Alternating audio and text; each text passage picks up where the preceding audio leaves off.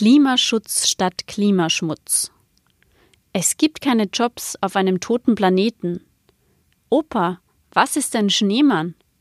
Mit solchen Sprüchen ziehen seit gut einem Jahr Millionen von jungen Menschen weltweit auf die Straße.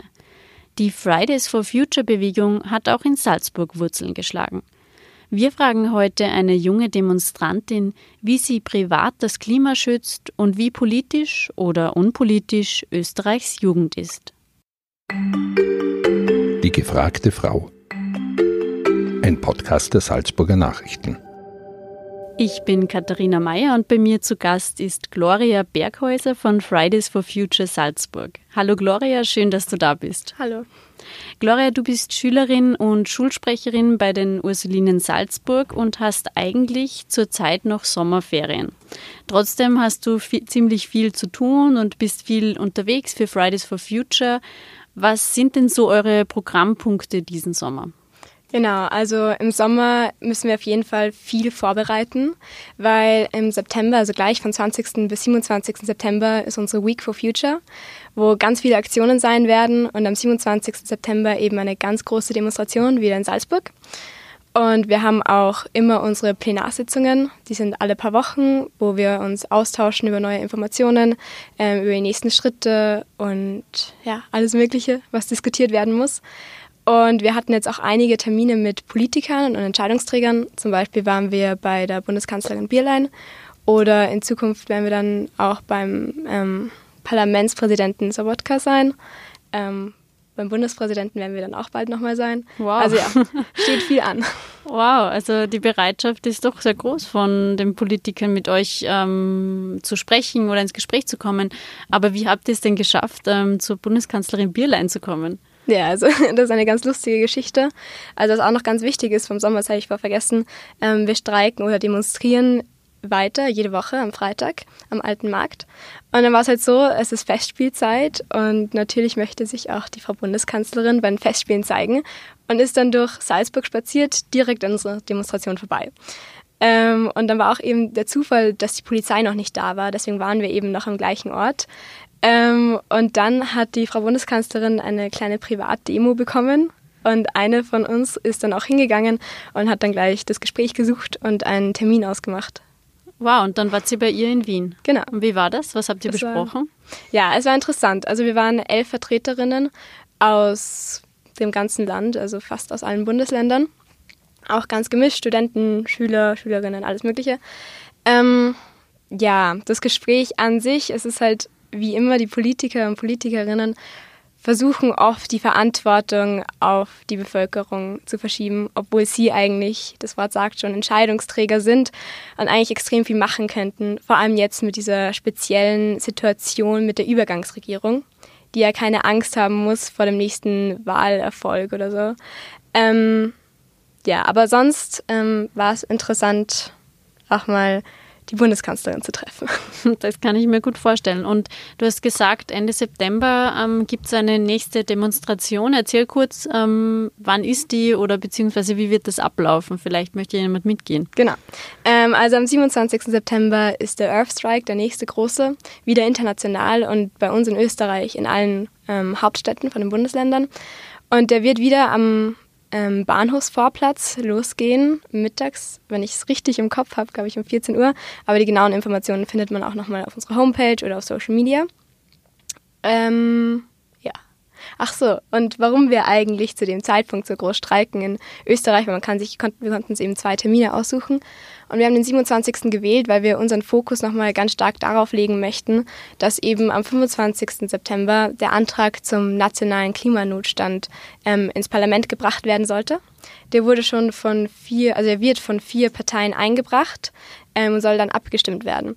Das Problem ist jetzt nur momentan, dass das eben vier Tage vor der nächsten Nationalratswahl ist und deswegen wir ein bisschen befürchten, dass die Parteien ähm, dann eben Wahlkampf aus dieser großen Plenarsitzung machen möchten, äh, Parlamentssitzung machen möchten. Und deswegen wollen wir eben nochmal ganz groß Druck ausüben, dass es dann wirklich abgestimmt wird. Mhm. Ähm, du hast gesagt, ihr habt Plenarsitzungen jetzt den Sommer über. Wie viele Leute seid ihr denn in Salzburg bei Fridays for Future? Also wirklich im Organisationsteam ähm, sind wir ca. 20 Leute, die wirklich immer aktiv sind. Ähm, und ja, ihr trefft euch, also wie, wie trefft ihr Entscheidungen ähm, oder wie organisiert ihr euch? Ja, also äh, auf jeden Fall, unsere Entscheidungen werden alle immer im Konsens getroffen, wo wir ziemlich stolz drauf sind.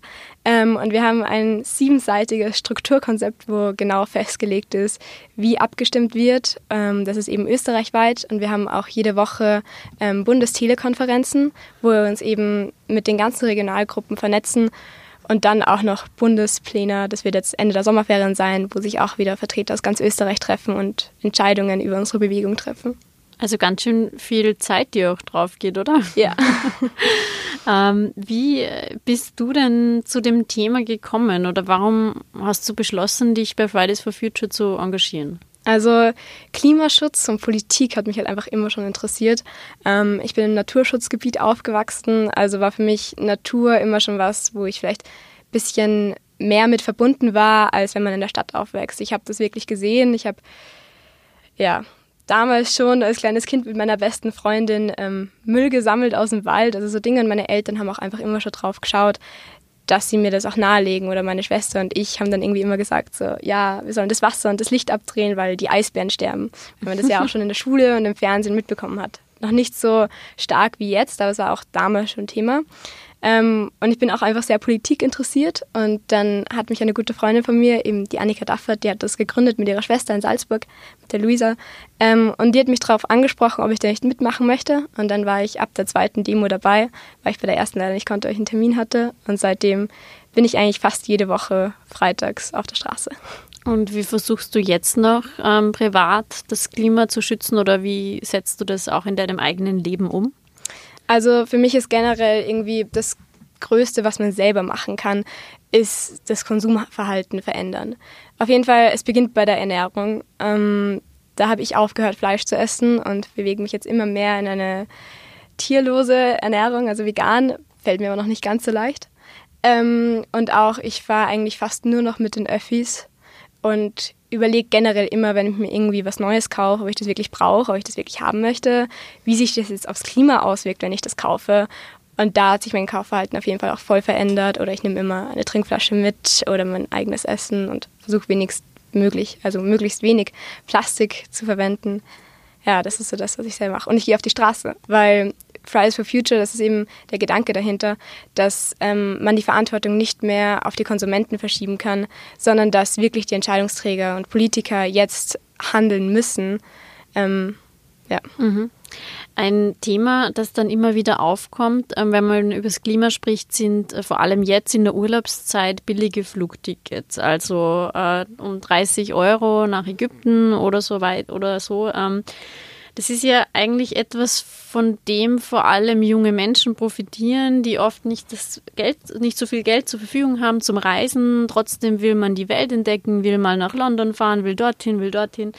Ähm, wie siehst du da irgendwie einen, einen Zwiespalt oder wie gehst du da persönlich damit um? Ja, also ähm, ich habe aufgehört ähm, zu fliegen weil ich es nicht ganz damit irgendwie, nicht damit klarkomme, dass ich jede Woche auf die Straße gehe und dann in ein Flugzeug steige, weil ich in den Urlaub fahren möchte. Ähm, aber ich verstehe voll, dass es für manche Leute einfach nicht anders geht, die das irgendwie geschäftlich, also beruflich machen müssen oder so. Ähm, und es ist auch klar, dass wenn es billiger ist, das Flugzeug zu nehmen und es meistens auch oft oder oft schneller geht, ich dann lieber mit dem Flugzeug fliege, als mit dem Zug zu fahren also mhm. dem Zug fahre. Ähm, und ich denke, dass aber das Bestrafen nicht wirklich der richtige Weg ist. Sicher ist es blöd ähm, oder eigentlich irrsinnig, dass Kerosin nicht besteuert wird, aber das Zugfahren zum Beispiel schon. Also da sollte sich auf jeden Fall was ändern. Aber andererseits denke ich auch, dass es mehr hilft, wenn man irgendwie das Zugfahren irgendwie attraktiver macht als dass man das Fliegen bestraft. Und vor allem sind die Flugreisen auch nur ein kleiner Teil der Emissionen. Mhm. Da sprichst du jetzt ein, ein Thema an, das ich dich auch noch fragen wollte, ähm, denn es gibt einfach sehr viele äh, Gegner, sage ich, äh, die ähm, nichts halten von den Klimaaktivisten, die ja, ich weiß nicht, den Klimawandel teilweise auch noch leugnen, aber es gibt einfach auch ganz viele Leute, die sagen, okay, ja, ich verstehe schon, dass die, es wichtig ist, das Klima zu schützen, aber ich will mir jetzt salopp gesagt nicht mein Schnitzel verderben lassen und ich will mir nicht in meiner persönlichen Freiheit so, so einschränken lassen. Hm, wie stehst du dazu oder was, was sagst du auch solchen Leuten, wenn du mit denen ins Gespräch kommst? Ja, also es ist immer ein bisschen schwer. Ähm, was wir jetzt letztens wieder hatten, oft ist es, wenn wir mit unserem Demozug durch die Straßen gehen, dass dann irgendwelche blöden Kommentare von der Seite kommen. Und dann rede ich halt immer blöd zurück und bin so, ja, wie bitte? Was haben Sie gerade gesagt? Können Sie es nochmal wiederholen? Und dann kommt nichts mehr zurück.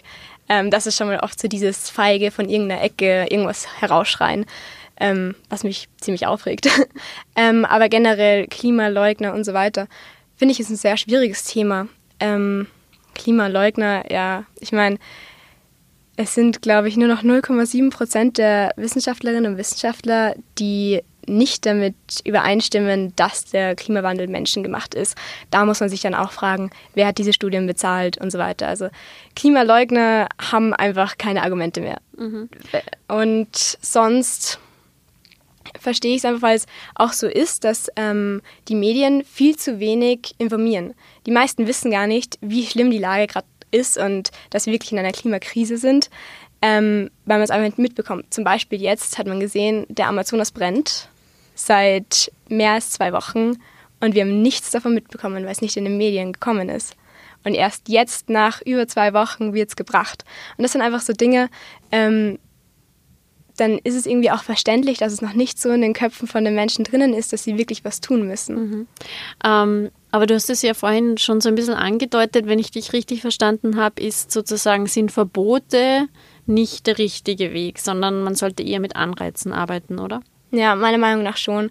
Ähm, aber es ist schwierig, dass ich sage, was jetzt die richtige Lösung ist oder was die Politiker jetzt tun sollen. Weil ich meine, ich habe noch nicht mal meine Matura, ich kann es halt irgendwie auch nicht wissen.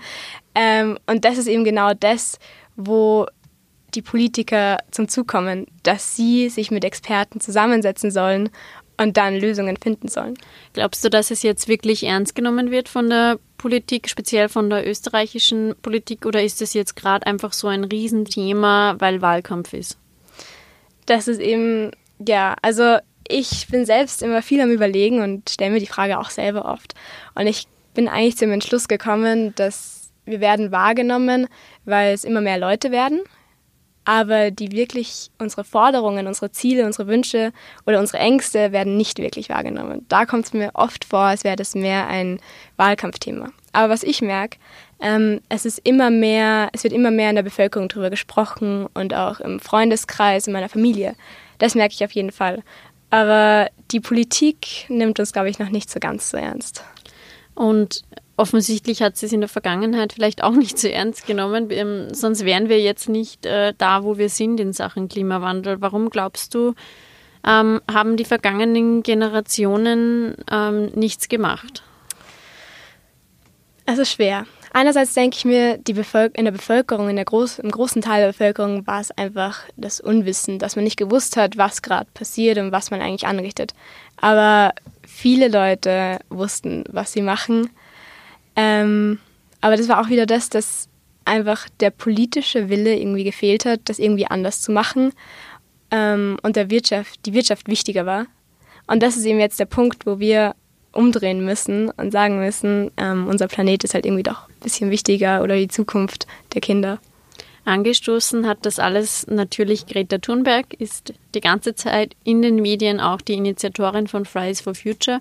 Glaubst du, dass wir eine solch intensive Klimadiskussion auch hätten, wenn sie nicht angefangen hätte zu streiken?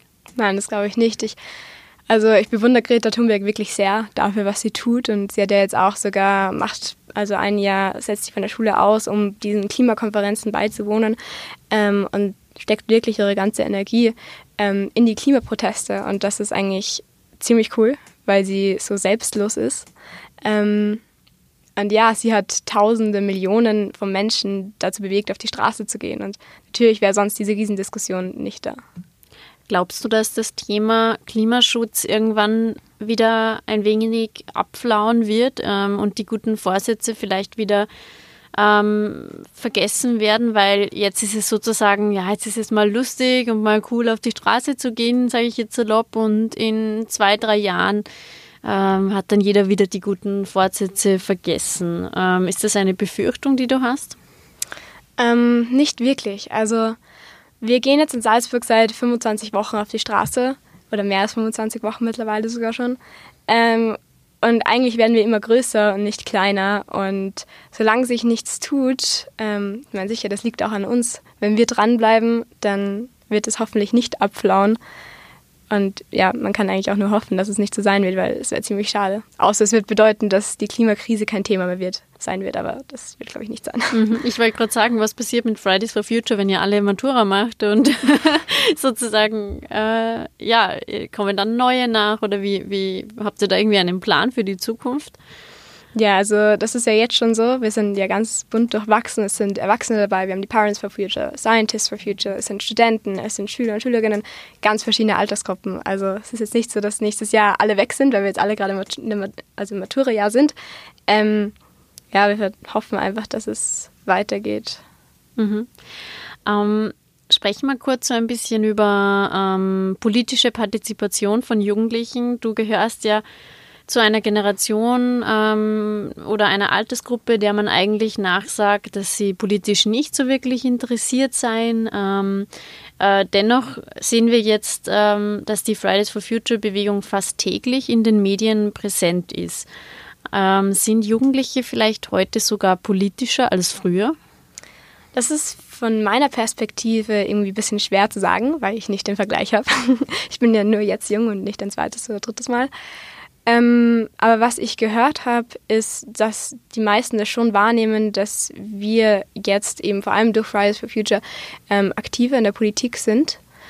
Ähm, ja, was ja eigentlich nur gut ist. Und es sollten sich mehr Jugendliche ähm, für die Politik einsetzen und die Jugendlichen sollten auch mehr ernst genommen werden und es sollte mehr auf uns gehört werden.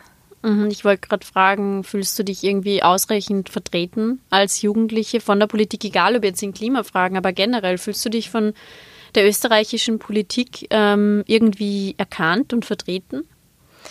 Nicht wirklich. Also wenn man sich dann irgendwie mal den Nationalrat ansieht und das durchschnittliche Alter dort, das ist halt nicht die Jugend. ähm, ich würde mir auf jeden Fall wünschen, dass mehr jüngere, jüngere Leute wirklich in der Politik auch was tun können und nicht nur auf die Straße gehen. Ich meine, sicher, man hat jetzt auch schon die Chancen, ähm, aber mir kommt vor, als würden wirklich die Wünsche oder Ängste, Befürchtungen von den Jugendlichen nicht ganz so wahrgenommen werden oder ernst genommen werden. Was könnte man da tun, um die politische Partizipation von Jugendlichen ein bisschen zu fördern? Das finde ich eine schwere Frage. Also, mhm. ähm, was würdest du dir wünschen? Würdest du dir, keine Ahnung, eben öftere Treffen mit Politikern oder ich weiß nicht, ein, tatsächlich irgendeine ein, Art von Mitspracherecht oder so auch schon vor dem oder ein früheres Wahlalter, ich weiß ja nicht, das sind jetzt ja. so Ideen, aber ich weiß nicht, hast du dir das schon mal ähm, irgendwie, ja, du bist vielleicht ein politischer Mensch und interessierst dich, aber es gibt vielleicht auch viele Jugendliche, die sich gar nicht so interessieren, weil sie auch gar nicht in Kontakt kommen mit Politik. Voll. Also ich finde, was da zum Beispiel ganz wichtig wäre, wäre in der Schule das Fach politische Bildung, mhm. ähm, weil jetzt ist es gekoppelt mit Geschichte und ich meine, ich habe das Glück, dass mein Lehrer auch viel politische Themen durchnimmt und das auch recht gut macht, also ohne irgendwelche Beeinflussungen. Ähm, aber das haben eigentlich nur die wenigsten. Und deswegen glaube ich, dass die Schule ein recht guter Ort ist, um den Jugendlichen Politik näher zu bringen. Und ich finde, das Wahlalter ist sehr angemessen, also noch jünger soll es nicht werden. Ähm, weil mit 16 ist man, glaube ich, alt genug, um solche Entscheidungen zu treffen, aber jünger nicht. Ähm, ja, und einfach es irgendwie attraktiver zu machen. Und das ist jetzt auch schwer. Ich meine, dann kommt wieder so eine Ibiza-Krise. Und natürlich verstehe ich dann, dass viele Leute der Politik nicht mehr trauen möchten. Mhm. Ja. Ähm, kannst du dir selbst vorstellen, mal in die Politik zu gehen? Kann ich mir schon vorstellen. Ähm, aber ich habe noch viel Zeit vor mir. mal schauen, was ich mache. Ich könnte mir auch vorstellen, in die Forschung zu gehen. Ähm, ja. Also äh, im naturwissenschaftlichen Bereich, oder ja, wie? Ah, natürlich. Ja. Sozusagen, dass du dann die, die nächste Wissenschaft, noch eine wissenschaftliche äh, Wissenschaftlerin wirst, die äh, den Klimawandel sozusagen erforscht, oder? Ja, das könnte mhm. ich mir auch vorstellen. Mhm. Ähm, weil ich gefragt habe, könntest du dir vorstellen, in Politik zu gehen, ähm, könntet ihr euch auch vorstellen, so, ihr seid jetzt eine Bewegung und so weiter, könntet ihr euch irgendwie vorstellen, so eine Art Partei zu werden? Ähm. ich glaube nicht. Also, ich denke, uns geht es nicht darum, jetzt irgendwie eine Partei zu gründen. Und wir wollen auch unbedingt eine offene Bewegung bleiben und kein Verein oder mit irgendwelchen krassen Strukturen und Prinzipien ähm, weil das eben das ist, mit dem wir am meisten Leute ansprechen können. Und das ist eben auch das Wichtige, dass die Klimakrise irgendwie ein Thema sein sollte, das über den Parteien steht, damit das dann nicht nur ein Thema bei den Grünen ist, sondern generell, weil es uns alle betrifft. Mhm.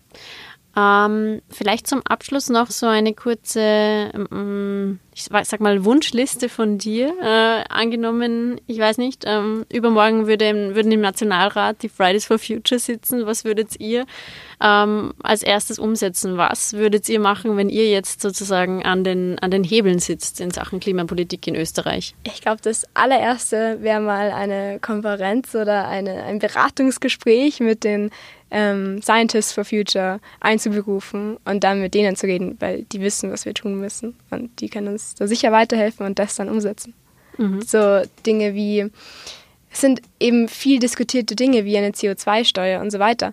Ähm, was dann wirklich die richtige Lösung ist, habe ich mich selbst noch nicht entschieden und will eigentlich noch keine wirkliche Aussage darüber treffen, aber dass auf jeden Fall mehr gemacht wird, dass die Bahnstrecken mehr ausgebaut werden und dass es einfach irgendwie immer unangenehmer wird, sich ähm, klimafeindlich zu ver ähm, verhalten. Mhm.